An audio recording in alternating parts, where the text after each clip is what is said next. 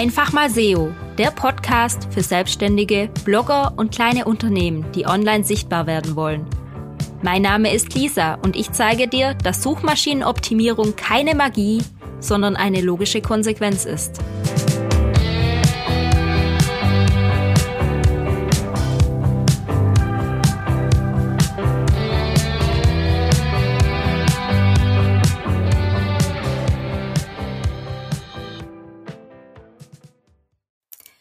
Hallo und herzlich willkommen zu meiner neuen Podcast-Folge. Heute ist der WordPress-Mentor Johannes Meyerhofer am Start. Und ich freue mich, dass er hier ist. Wer ist denn Johannes? Johannes ist wie ich ein Informatiker, grundsätzlich gesagt. Er hat erst Fachinformatiker für Systemintegration gelernt und dann so ein bisschen sein Hobby zum Beruf gemacht. Die Fotografie. Da ging es dann ab 2010 relativ schnell weiter in das Thema WordPress, weil seine Fotografenkollegen ihn gefragt haben, ob er ihnen WordPress-Webseiten erklären und auch erstellen kann. Ja, das ging dann so weit, bis er 2011 und 20, oder 2012 seinen ersten Workshop gegen Wein angeboten hat, also noch so als Freundschaftsdienstleistung. Und schon später wurde das Ganze dann ernst. Er wurde Dozent und hat immer mehr und mehr WordPress gelehrt und gelebt. Und jetzt, seit Corona, ist er eigentlich komplett und voll und ganz WordPress-Coach, fotografiert zwar nebenher noch hin und wieder, aber macht hauptsächlich Webseiten und erklärt eben auch, wie diese funktionieren. Und so haben wir uns auch kennengelernt über ein gemeinsames Projekt. Er hat die Website gemacht und ich das SEO dazu. Aber erstmal, hallo Johannes und schön, dass du hier bist. Moin und danke für die Einladung. Ja, man hört's kaum, du kommst aus Hamburg. ähm, ja, fangen wir doch gleich mal an. WordPress wird ja total oft eingesetzt und du hast schon immer WordPress gemacht, so wie die meisten aus meiner Zielgruppe. Ähm, beim Aufbau kommen dann jedoch viele Fragen. Was mache ich, wenn die Website mal online ist?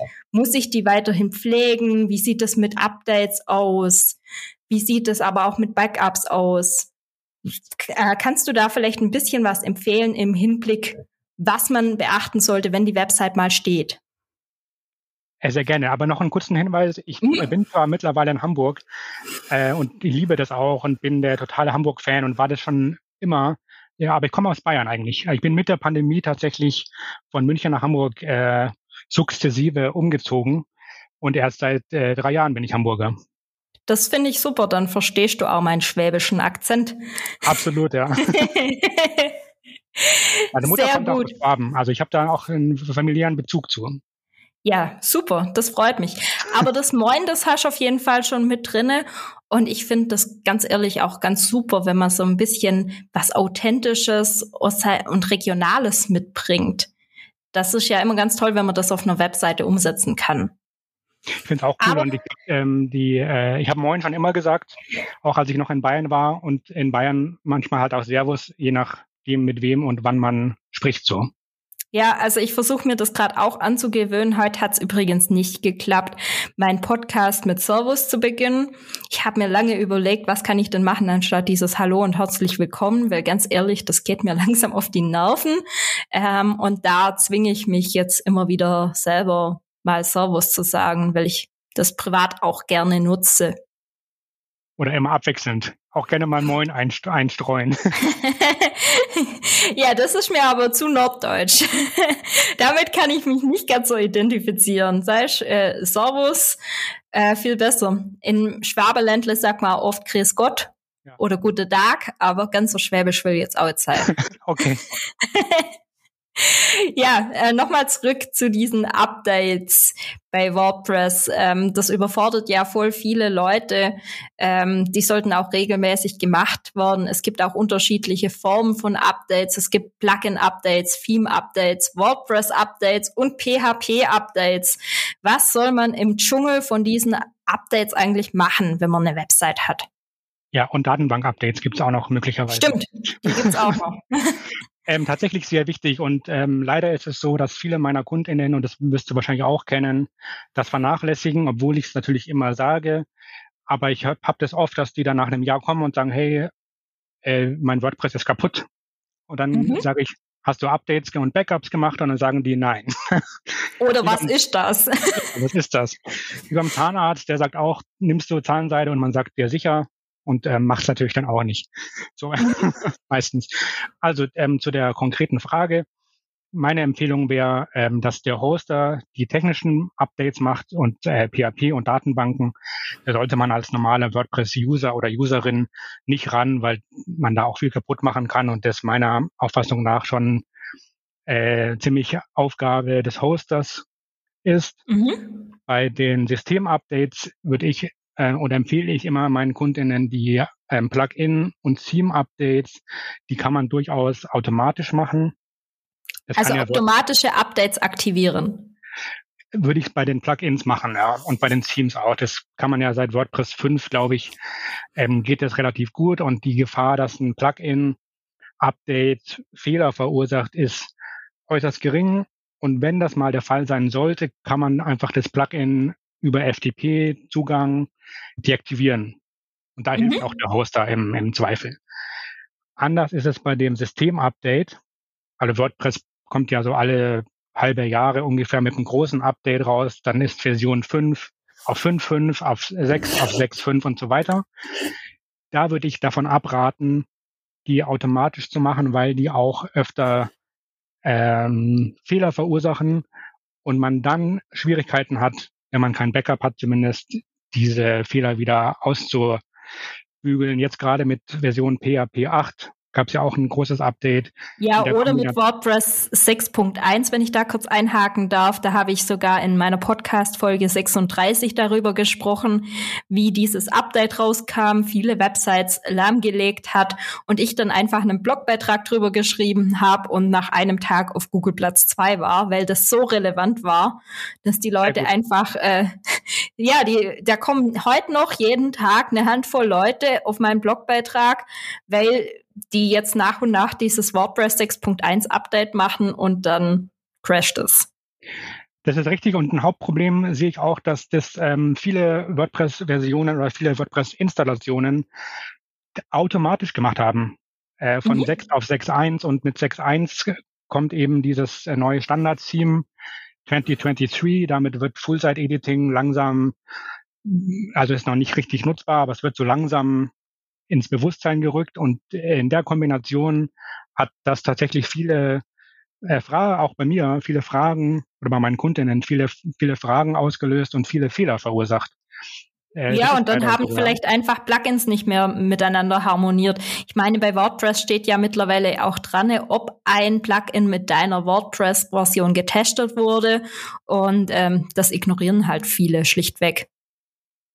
Ja, und äh, vor allen Dingen ist es ja dann umgekehrt, wenn ich die, wenn die Plugins schon da sind und ich danach das WordPress-Update mache, mhm. dann kontrollieren ja die wenigsten Leute, ob alle Plugins, die sie haben, ähm, auch mit der neuen WordPress-Version funktionieren. Deswegen sind diese Core-Updates, wenn man denn das automatische Update ausmachen kann, äh, würde ich das tun. Ja, auf jeden Fall. Also ich habe es auch nur bei meinen eigenen Websites online äh, drinne, weil ich das dann auch handeln kann. Also ich kann in die Datenbank und bei mir wieder alles zurückspielen, das ist kein Problem. Da mache ich mir keine Sorgen. Aber gerade bei Kunden und dieses sehe ich auch immer wieder, da erstellt man eine Website und guckt ein halbes Jahr später durch Zufall wieder drauf und sieht, dass gar nichts gemacht wurde. Und das ist dann schon immer kritisch.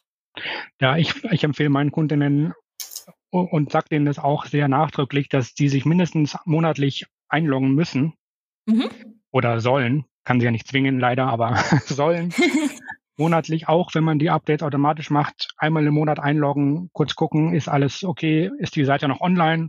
Manche merken ja nicht mal, wenn ihre Website offline ist über längere Zeit, weil sie nicht drauf gucken. Und ähm, machen leider auch viele nicht, aber das ist schon ein großer Tipp, da sich regelmäßig und damit meine ich mindestens monatlich äh, kurz einzuloggen, einfach schauen, ob alles passt und wenn alles passt, ist ja cool und wenn nicht, dann muss man halt was tun. Ja, aber in der Regel gibt's jeden Monat was zu tun, weil die Updates kommen ziemlich regelmäßig rein. Ja. Und Gut, ähm, Ja, genau, das wäre das nächste. Was ist, wenn wirklich was passiert? Ähm, da ist natürlich ein Backup ganz wichtig. Wie sieht so eine Strategie für dich da aus? Und kann man das auch selber machen mit den Backups? Klar kann man machen. Ich empfehle eine, eine Zwei-Level-Strategie. Einmal würde ich einen Hoster nehmen, der Backups äh, macht, mhm. weil man dann schon mal einen großen, äh, ein großes Thema ähm, weg hat, wo man nicht mehr dran denken muss. Ich würde aber trotzdem zusätzlich eigene Backups machen und ähm, da empfehle ich tatsächlich ein Plugin. Die meisten meiner Kundinnen und ich selber nehmen da Updraft Plus. Das nutze ich übrigens auch. Ja, das ist ähm, ziemlich gut, weil das kann einerseits in der kostenlosen Version schon ziemlich viel. Ich empfehle aber trotzdem die Premium-Version, weil die noch ein bisschen mehr kann. Und äh, zwar Backups woanders hin kopieren. Mhm. Und da habe ich eine Strategie für mich entwickelt und die, ja, ich mache für manche Kundinnen auch ein ähm, Update- und Backup-Service, für die, die mhm. ich mag zumindest. Und wenn ich weiß, okay, ähm, die legen darauf Wert und wollen es nicht selber machen und man hat so eine gewisse Sympathie, dann, dann mache ich das für manche. Und da mache ich so, dass ich das Updraft einmal auf dem, auf, also da, wo die, die Website quasi liegt, das Backup mache, aber nochmal woanders hin und zwar über einen FTP-Zugang zu Hetzner. Mhm. Hetzner ist ein großer, ähm, großer Hoster, der spezialisiert ist auf so Cloud-Dienste, auf FTP, auf, auf Datenspeicher. Ich habe da auch eine ausführliche Anleitung mal geschrieben, äh, die können wir gerne verlinken, denke ich mal, in den Show Notes, wo wirklich eins zu eins und Schritt für Schritt aufgelistet ist, wie man mit Updraft Plus und Hetzner in der Kombination einfach seine Backups ordentlich und äh, regelmäßig machen kann. Ja, also das ist auf jeden Fall sehr gut und sehr wichtig. Äh, Sage ich auch immer, das muss noch woanders mitgespeichert werden. Viele, die ähm, installieren sich dann Updraft und machen das Backup dann auf der eigenen Seite, also beziehungsweise auf dem eigenen Webspace. Und was ist, wenn der mal weg ist? Oder wenn da ein Ransomware kommt und das alles verschlüsselt oder man aus Versehen seinen Webspace löscht und aufräumt? Ja, das habe ich auch schon gesehen bei einem Kunden, dass plötzlich alles weg war. Und drum ist es immer gut, wenn man verteilt sichert, also an verschiedenen Stellen. Absolut. Und das ist jetzt ein Punkt, den du ansprichst, den viele vergessen, diese Ransomware oder diese Angriffe, weil die, also viele Kunden, Kundinnen sagen mir, hey, wer soll mich schon angreifen? Die vergessen aber, dass ja diese Angriffe meistens von sogenannten Botnetzen kommen und kein die allerwenigsten Menschen ja persönlich von irgendwem, der sie nicht mag, angegriffen werden, sondern das liegt daran, dass WordPress ähm, durch diese große Verbreitung im Netz beliebtes Angriffsziel ist und diese Botnetze automatisch alle, äh, alle Sicherheitslücken, die bekannt sind, einfach testen und ausprobieren. Und das kriegt man oft gar nicht mit. Im Zweifel, im besten Fall wird die eigene Website einfach Teil des Botnetzes. Im schlimmsten Fall wird damit ähm, Spam betrieben oder. Ja, oder es wird eine Pornoseite. Ja, genau, habe ich auch schon äh, erlebt. Und ja. dann ist es einfach super, weil man, weil man diese Angriffe merkt man oft erst ein halbes Jahr später.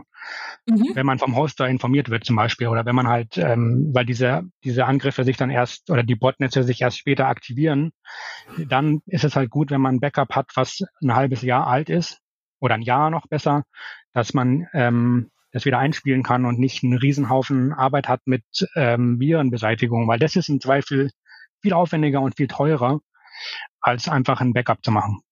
Ja, also jetzt auch als diese Ransomware-Attacken durch die großen Firmen gingen, die haben alle ihre Laptops komplett weggeschmissen, weil du kriegst es gar nicht sauber und das Risiko, dass da noch irgendwas ist, das geht nicht. Also du brauchst wirklich etwas total Cleanes. Ist zum Beispiel auch ein Grund, warum ich meine Backups regelmäßig bei mir daheim auf eine NAS mache, die vom Netz getrennt wird. Also sobald ich durch bin mit meiner Backup-Strategie, dann ähm, klemme ich das ab und fertig. Und dann mache ich erstmal einen Testdurchlauf, ob alles sauber und sicher ist, bevor ich die wieder ranhänge. Ja, das ja. mache ich auch. Ich mache ich mach einmal die, ähm, die Backup-Dateien, also wie gesagt auf diesem, äh, auf diesem Hetzner FTP und der FTP spiegelt aber auch nochmal in, in der Nextcloud und dann nochmal auf eine externe USB, also ganz, ganz einfach auf eine USB-Festplatte, die ich einmal im Monat dranhängen und dann wieder trennen. Also habe ich so drei Backups im Prinzip und da kann, also wenn die alle drei kaputt sind, dann muss schon sehr viel gleichzeitig schiefgehen. Ja, also ähm, der ein oder andere Zuhörer denkt sich jetzt bestimmt, warum so ein Aufwand oder so viel Backups, muss das denn überhaupt sein? Ja, muss sein. Wie gesagt, Johannes und ich, wir sind beide Informatiker. Wir haben schon sehr viel gesehen, was schieflaufen kann. Und daher ist das für uns oberste Priorität. Bei uns hängt einfach so viel dran. Da ist unsere Existenz mit drauf. Und was man nicht vergessen darf, ähm, Lisa, würde ich auch noch mal gerne erwähnen, die, die Kosten. Ich hatte einen Kunden, der, da ging es erstmal nur um einen, um einen Hoster-Umzug und den mhm. habe ich dann gemacht und im Zuge des Umzugs ähm, kam raus, dass der alte äh, Webspace ähm, virenverseucht war. Oh. und der hatte damals, weil das da noch nicht mein Kunde war, sondern er durch den Umzug dann zum Kunde wurde, äh, hatte er keine Backups. Und mhm. diese Viren zu beseitigen, ähm, das musste dann tatsächlich auch ein externer Dienstleister machen, weil die so tief drin waren, war für den Kunden und äh, natürlich auch für alle, die damit zu tun hatten, viel aufwendiger und viel teurer, als hätte er gleich von Anfang an ein, ein Backup gemacht. Ein Backup FTP kostet irgendwie 100 Euro im Jahr, das der Updraft auch so um den Dreh, ne, wenn man ein Jahresabo macht. Mhm. Sagen wir mal 300 Euro hat man investiert, dann hat man ein gutes Backup Vielleicht, wenn man einen Dienstleister bucht, der das für einen tut, hat man vielleicht, ähm, sage ich mal, 1000 Euro. Aber die Virenbeseitigung war halt bei 5.000, 6.000, weil, weil das viel komplizierter und zeitaufwendiger für alle ist. Ja, also das ist wirklich brutal und da muss man wirklich dann auch abwiegen, ist es mir das wert, dass dieses Risiko einzugehen? Ein anderes Beispiel ist, wenn jemand Kundendaten verliert durch sowas das ist eigentlich ja eine Existenzruinierung, wenn man die Kundendaten nicht mehr hat und dann kann man vielleicht auch noch von denen angeklagt worden, weil man sie verloren hat. Ja, richtig. Von dem her Sicherheit ist wirklich das A und O. Da habe ich auch ein paar Folgen vorher, da muss ich gerade mal schauen. Ähm, die Folge 37, da habe ich mit der Sicherheitsexpertin Caroline äh, geredet und die meinte auch, man muss wirklich alles tun, um zu verhindern, dass man überhaupt angegriffen wird. Und da gehört eben auch die Sachen mit Backups und Updates und auf dem aktuellen Stand zu bleiben, wirklich immer dazu. Und an die ZuhörerInnen, die technisch versiert sind, würde ich noch ähm, empfehlen, den WordPress-Zugang, das ist ja ein Standardpfad meistens über wp-admin, einfach mit einer HT-Access-Datei abzusichern. Wenn man das nicht selber kann, hilft da auch der Hoster gerne. Oder was ich auch gut finde, ist ein ähm, Plugin für Zwei-Faktor-Authentisierung. 2FA zum Beispiel eins, das finde ich sehr gut. Das habe ich auch bei manchen Projekten im Einsatz. Das ist halt für die Kundinnen einfacher und das ist ganz klassisch wie Online-Banking. Man hat, man gibt sein Passwort ein und seinen Usernamen und dann kriegt man halt noch einen Zusatz, äh, wird man auch zusätzlich gefragt nach so einer ähm, sechsstelligen PIN-Code, den man aufs Handy kriegt, per SMS oder per Authenticator-App und hat dann nochmal eine, noch mal eine Sicherung, um ähm, einfach die Zugänge abzusichern. Ja, das ist auf jeden Fall ein wertvoller Tipp, unterstütze ich auch. Und was auch noch ganz wichtig ist, WordPress hat da so eine Schnittstelle, die xml-rpc.php. Und über diese Schnittstelle versuchen viele automatisiert anzugreifen. Äh, also die ganzen Bot-Netzwerke, für die ist das ja einfach, können immer wieder äh, Anmeldeversuche automatisch starten. Und wenn man diese Schnittstelle deaktiviert, kann man zum Beispiel in der HT Access machen oder auch via Plugin, dann können die schon mal gar nicht mehr so automatisiert angreifen. Ja, finde ich auch gut. Genau. Ähm, nächster Punkt auf meiner Liste. Was hältst du von Staging-Seiten? Also kurz für den Zuhörer. Eine Staging-Seite ist quasi ein Klon deiner Website, wo du Dinge ausprobieren kannst. Quasi ein Spielplatz. Du kannst ein neues Design ausprobieren, du kannst Plugins testen, du kannst einfach was ausprobieren auf diesem Klon, ohne dass es deine reale Website betrifft. Und wenn es dir gefällt, kannst du deinen Klon zu deiner realen Webseite migrieren und dann hast du die Änderungen drauf. Jetzt, Johannes, meine Frage. Nutzt du Staging äh, Umgebungen, braucht man sowas immer zwingend unbedingt? Oder sagst du, das ist nur für zum Beispiel Relaunches oder so wichtig? Also am, am, am ehesten würde ich deinen letzten Punkt nennen. Für Relaunches ist es total sinnvoll, weil man halt in Ruhe seine Seite relaunchen kann und ähm, ausprobieren und das neue Design und dann kann man auf der Relaunch-Ebene, äh, auf der Staging-Ebene noch einem Designer oder eine Designerin und eine Entwicklerin noch einen Zugang geben und die können auch noch ausprobieren und jemand vielleicht schreibt jemand die Inhalte, alle können da reingehen. Man hat die echte Live-Seite in der Phase des Relaunches nicht, man muss sie nicht offline nehmen, weil die ja parallel existiert. Die Staging-Seite ist passwortgeschützt, das kriegt bestenfalls niemand mit. Allerdings ist natürlich auch ein bisschen ein Aufwand und eine, Gefahr, dass irgendwas nicht geht oder dass man auf der Staging-Seite sich ein Virus einfängt und den dann rüberträgt und so. Also für, für so kleine Ausprobierspielwiesen finde ich es persönlich übertrieben. Da würde ich mir einfach, ähm, also kommt drauf an, wenn es eine kleine Seite ist, kann man auch Sachen in einer Live-Seite mal am Wochenende ausprobieren, finde ich. Da, da, da würden mir wahrscheinlich die Hälfte der ZuhörerInnen widersprechen, aber ich denke mir so bei kleinen Projekten, wo es kein Weltuntergang ist, wenn die mal einen halben Tag offline sind, mache ich da nicht den Stress mit Staging, weil da habe ich mehr Aufwand, das einzurichten, als, ähm, als es bringt. Bei großen Webseiten oder bei Shops oder so natürlich ist Staging total sinnvoll. Muss man immer abwägen, finde ich. Wie siehst ja, also da sind wir auf jeden Fall auf einer Wellenlänge. Also ich bin auch Team am offenen, offenen Herzen operieren. Wenn es irgendwas Kleines ist, dann probiert man es eben mal aus. sind wir mal ehrlich, die Kunden denken immer, dass Mods, wie viele Leute auf der Website sehen, es sind und das alles sehen. Aber wenn dann gerade mal zufällig eine Person drauf ist auf der Website und da wird was nicht richtig angezeigt und dann kommt sie gleich wieder und dann wird es wieder richtig angezeigt, dann ist das kein Weltuntergang. Aber die denken halt immer, da sind Massen an Menschen auf der Website und die sehen das dann alle und kriegen das alle mit, wie da jetzt ein Farbwechsel ist. Nee, so ist das nicht. Wir sind ja auch Profis und wissen, was wir tun. Also ist jetzt nicht so, dass wir plötzlich alles im plain HTML anzeigen und nichts mehr geht, sondern oft sind es dann auch kleine Änderungen, die Stück für Stück kommen und das kriegt der User eigentlich gar nicht so richtig mit. Wo ich jetzt tatsächlich eine Staging-Umgebung gebraucht habe, war, als ein Plugin bei einem Kunden Fehler geworfen hat. Und da habe ich den Support angeschrieben und die wollten das dann auch gleich fixen, wollten den Fehler aber erstmal nachvollziehen. Dann habe ich eine Staging-Umgebung gemacht, habe selber erstmal alles getestet, habe denen dann den Zugang gegeben. Ähm, den Plugin-Entwicklern, die haben dann auch nochmal getestet und haben das Plugin auf meine Bedürfnisse angepasst, also den Fehler einfach rausgeschmissen. Und da war das mega hilfreich, weil so musste ich den Entwicklern nicht keinen Zugang zu meiner realen Website geben, beziehungsweise zur realen Website vom Kunden und konnte denen dann einfach einen Zugang zur Staging geben und da konnten sie dann den Fehler testen. Dafür ist das komplett sinnvoll. Und vielleicht, äh, wenn der Spoiler erlaubt ist, unser gemeinsames Projekt ist ja im Moment auch auf einer Staging-Seite.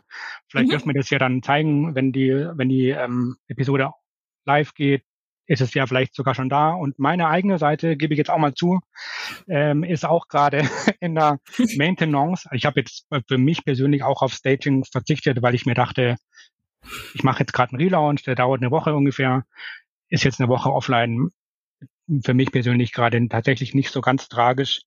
Äh, ich hoffe, die Seite ist wieder live, wenn die Episode live geht. Und das wäre dann meine Seite und auch die von dem Kundenprojekt ähm, zeigen können. Für, das ist ja der Zweck, den wir jetzt meinten. Ne? Wir arbeiten beide dran. Ähm, es kommen noch Fotos dazu, wo vielleicht noch ein externer Designer mit eingebunden wird. Ähm, die brauchen alle keinen Zugang in die echte Live-Seite, sondern es reicht, wenn wir auf der Staging-Umgebung arbeiten. Und ähm, wenn der Kunde am Ende zufrieden ist, weil der ja auch reinschauen kann natürlich, dann pushen wir sie einfach in die Live-Seite und alles cool und die Besuchenden kriegen davon nichts mit. Ja, genau. Oder auch wenn man einen allgemeinen Relaunch macht, ähm, dann kann man da auch immer mal wieder absprechen mit dem Kunden, sieht das so gut aus. Und man hat einfach eine Grundlage, ohne die Website gleich offline nehmen zu müssen. Und das macht den Umzug natürlich leichter. Man kann dann ganz einfach das rüberziehen und fertig ist es. Zum Beispiel auch, wenn ich den Hoster irgendwo wechsle, habe ich zum Beispiel dieses Jahr mit meinem eigenen Blog gemacht. Dann habe ich mir erstmal eine Staging-Seite auf dem neuen Hoster aufgebaut äh, und habe dann getestet, ob da alles funktioniert auf dem neuen Hoster. Und erst als da alles funktioniert hat, habe ich die Domain, den Domain-Umzug angestoßen und alles umgezogen. Also da ist es immer ganz nett, sowas zu haben. Aber wenn man jetzt einfach nur einen Text ausprobieren möchte auf einer Website, ganz ehrlich, das lohnt sich nicht, der Aufwand. Ja, sehe ich auch so. Und genau wie du auch sagst, das ist ja eine Frage der Zeit. Jetzt nochmal, um das auf das äh, unser Beispiel zu bringen. Unser Projekt dauert ja einfach durch die vielen Beteiligten einfach ein bisschen länger. Das zieht sich wahrscheinlich über drei Monate insgesamt. Da macht es natürlich total Sinn, in der Staging zu arbeiten. Bei drei Monate offline will auch wirklich dann niemand. Aber wenn es bis zu einer Woche geht und es eine kleine Seite ist, ähm, würde ich es ohne und das Staging machen. Ja, vor allem, du weißt ja auch auf deiner eigenen Seite, was du tust. Du weißt, wie lange das dauert, du bist von niemandem abhängig und du weißt, was du tust. Ja, aber andere wissen halt nicht, was sie tun und ähm, dann basteln die an der Website und plötzlich ist die offline oder es funktioniert was nicht mehr. Was ist tatsächlich, wenn da der Worst Case ist? Was würdest du zum Beispiel deinen Kunden raten, wenn die Website kaputt ist und ein Backup benötigt wird? Äh, ich hoffe, dass wir, dass wir ein, Backup haben. ähm, also ehrlicherweise, wenn Sie keins haben, kann man auch nichts machen. Ja. Man kann natürlich versuchen, die Seite zu reparieren. Dann muss man aber immer abwägen und da finde ich Ehrlichkeit und Kommunikation das A und O. Äh, dem Kunden, der Kundin sagen, hey, ich gucke mir das gerne an, aber ich kann dir überhaupt nicht garantieren, dass die Seite wieder geht. Es kann sein, dass ich zwei Tage Arbeit investiere und die musst du bezahlen, aber es vielleicht trotzdem nichts funktioniert danach, weil ich weiß ja nicht, was passiert ist. Ich kann das nicht garantieren, dass, dass sie es repariert bekommen, wenn ich sie nicht selber gemacht habe, zum, vor allen Dingen. Ja. Äh, und dann muss man als müssen die Kunden überlegen, okay, beiße ich in den sauren Apfel und mache sie eh jetzt einfach komplett neu und dann mit Backup oder investiere ich das Geld mit dem Risiko, dass ich genauso dastehe wie jetzt, ist ja eine Geld- und eine Zeitfrage auch, weil das Recherchieren, Fehler finden und so dauert ja auch ähm, Zeit. Bevor man so viel Geld investiert, würde ich aber auch immer noch mal den Hoster fragen, ob die helfen können, weil die sind ja am nächsten dran.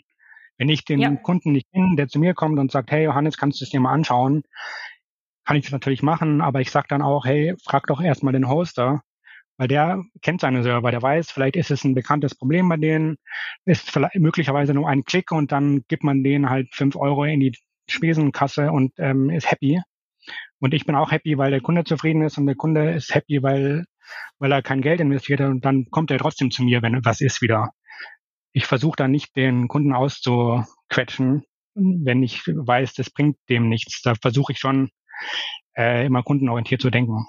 Ja, also so geht's mir auf jeden Fall auch. Das ist ganz wichtig, dass man überhaupt analysiert, hat es einen Sinn und Zweck, aber natürlich im ersten Schritt mal den Hoster fragen, weil oft das ist meine Erfahrung, gibt es noch irgendwo ein Backup, wo man vielleicht nicht direkt dran gedacht hat.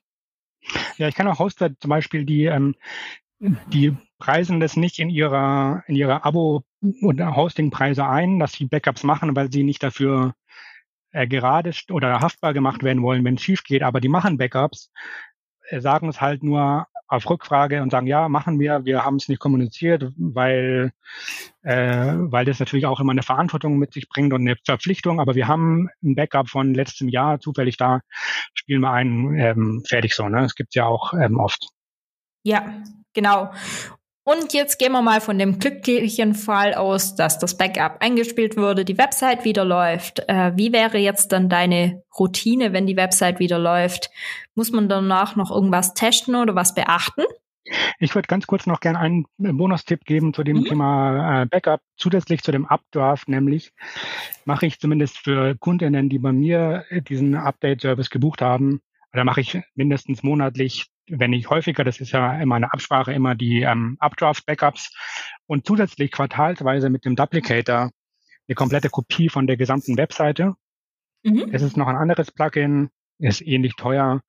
Äh, das nutze ich für Umzüge und für diese ähm, zusätzlichen Sicherungen einmal im Quartal eine komplette Kopie der Website, weil dann hat man nochmal noch mal eine, ähm, eine Falltür geschlossen, die einfach nochmal eine lokale Kopie der, der Website hat.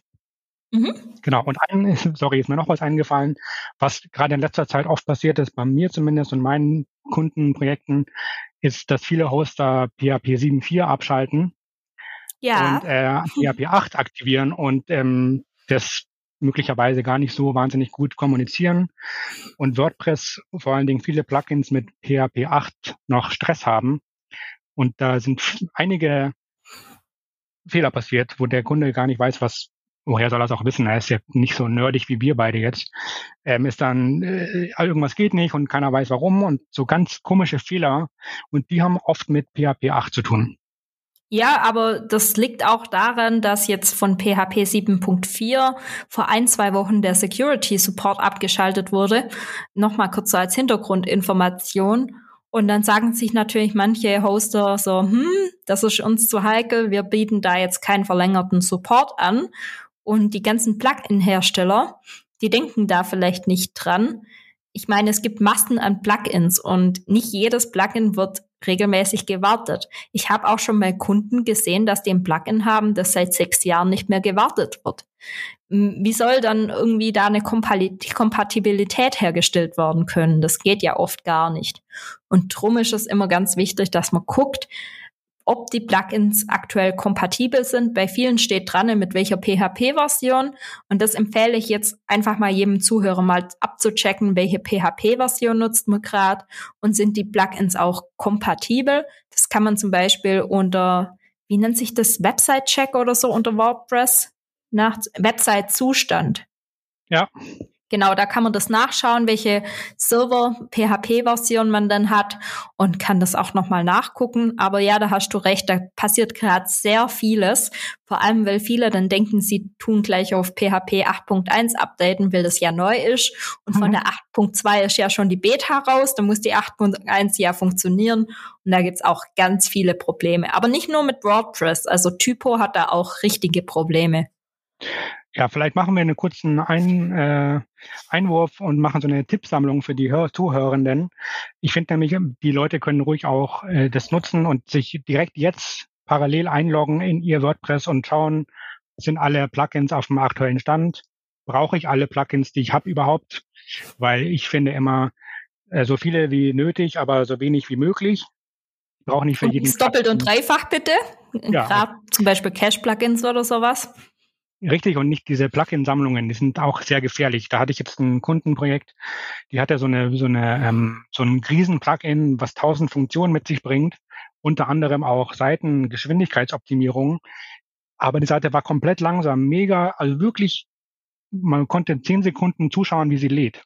und das habe ich das große Plugin deaktiviert und zack, wieder ratzfatz schnell einfach. Also da muss man wirklich aufpassen, äh, dass man nicht zu viel, ähm, zu vieles Guten sich ins Haus holt. Ja, auf jeden Fall. Also da mal nachgucken, brauche ich wirklich jedes einzelne Plugin oder kann ich das vielleicht auch durch ein anderes ersetzen? Ich habe letztens bei einem Kunden äh, mit einem Plugin vier Plugins ersetzt. Ja.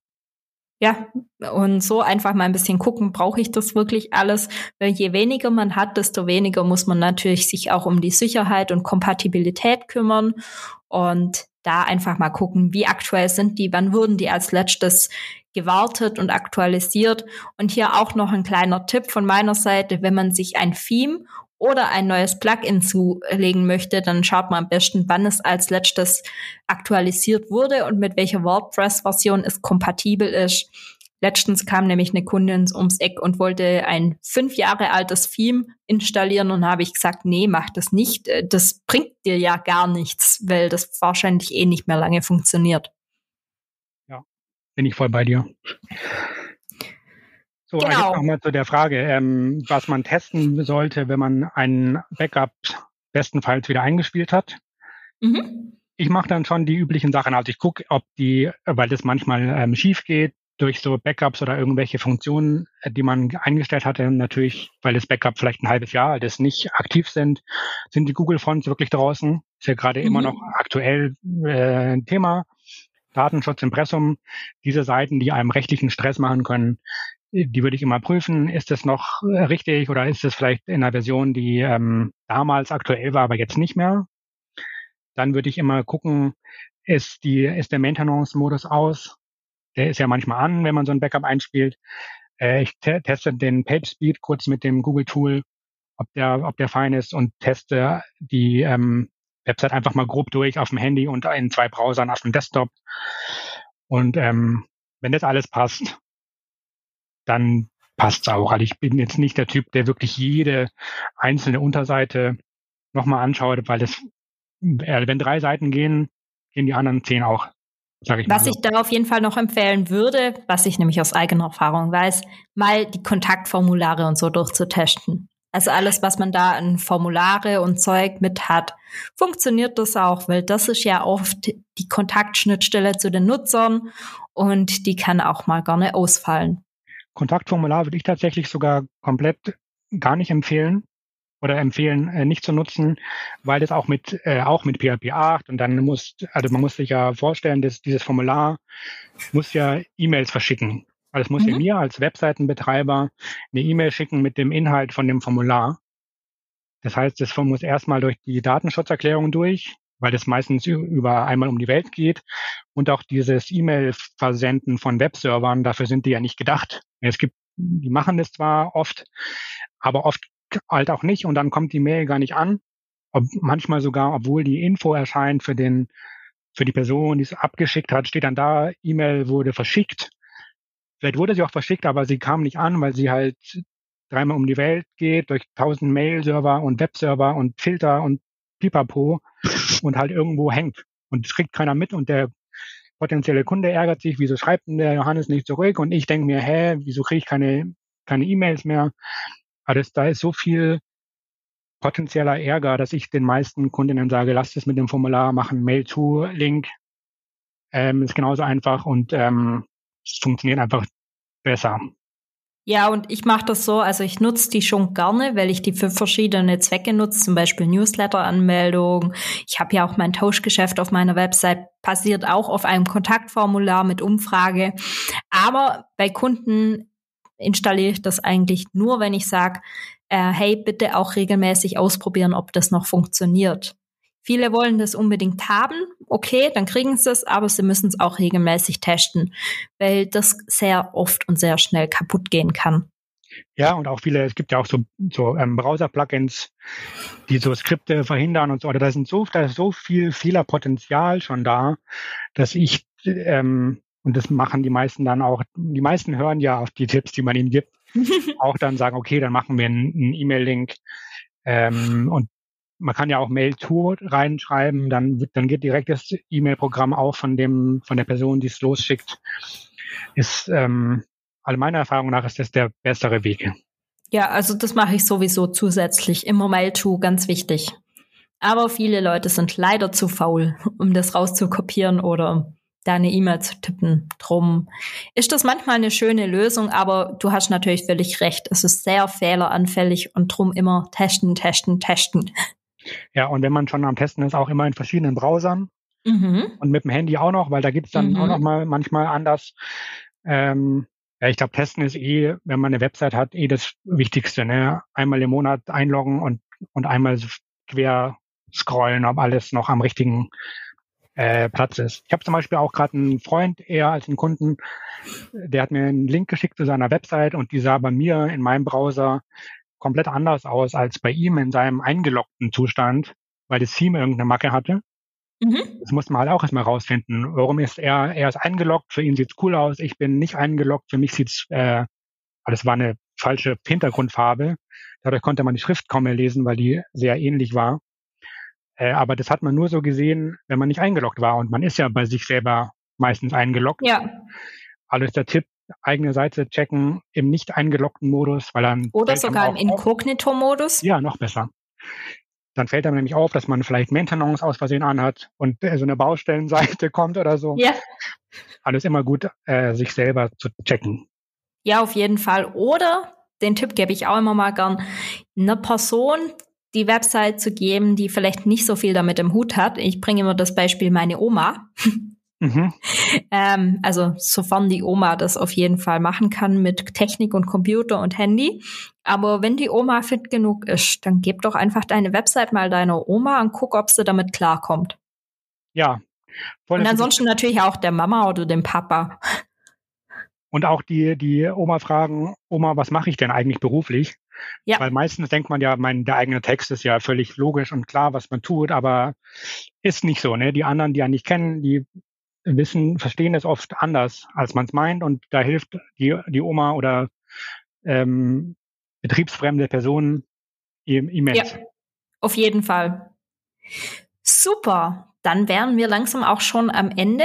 Ich cool. freue mich, dass du da warst und werde auf jeden Fall deine Website, dein LinkedIn, also deine Website wird sicher bis dahin wieder auf dem neuesten Stand sein. Ich glaube an dich, ich vertraue dir da, dass du das hinkriegst und werde das alles in die Show Notes packen. Falls noch jemand Fragen hat, der Johannes ist natürlich immer erreichbar auf LinkedIn. Äh, folgt ihm da auch unbedingt, der gibt da regelmäßig wichtige WordPress-Tipps. Und ansonsten hören wir uns bestimmt bald mal wieder. Danke, dass du da warst. Danke äh, für die Einladung und vielleicht noch eine Zusatzinfo, wenn jemand sprechen möchte mit uns oder mir, mache ich bei LinkedIn auch äh, jeden Donnerstag ein Live, wo man sich einschalten kann und äh, mit uns reden oder mit mir. Du kannst auch gerne dazukommen. Macht mega Spaß gerade, weil dieser Audio-Bereich oder Ton finde ich mega spannend. Also das mhm. zusätzlich zu dem gelesenen Wort kann man auch sprechen. Sehr gerne. Super, dann verlinke ich deine LinkedIn-Seite und dann kommen die Leute bestimmt mal vorbei. Super. Bis bald. Ciao. In Hamburg, in Hamburg sagt man Tschüss.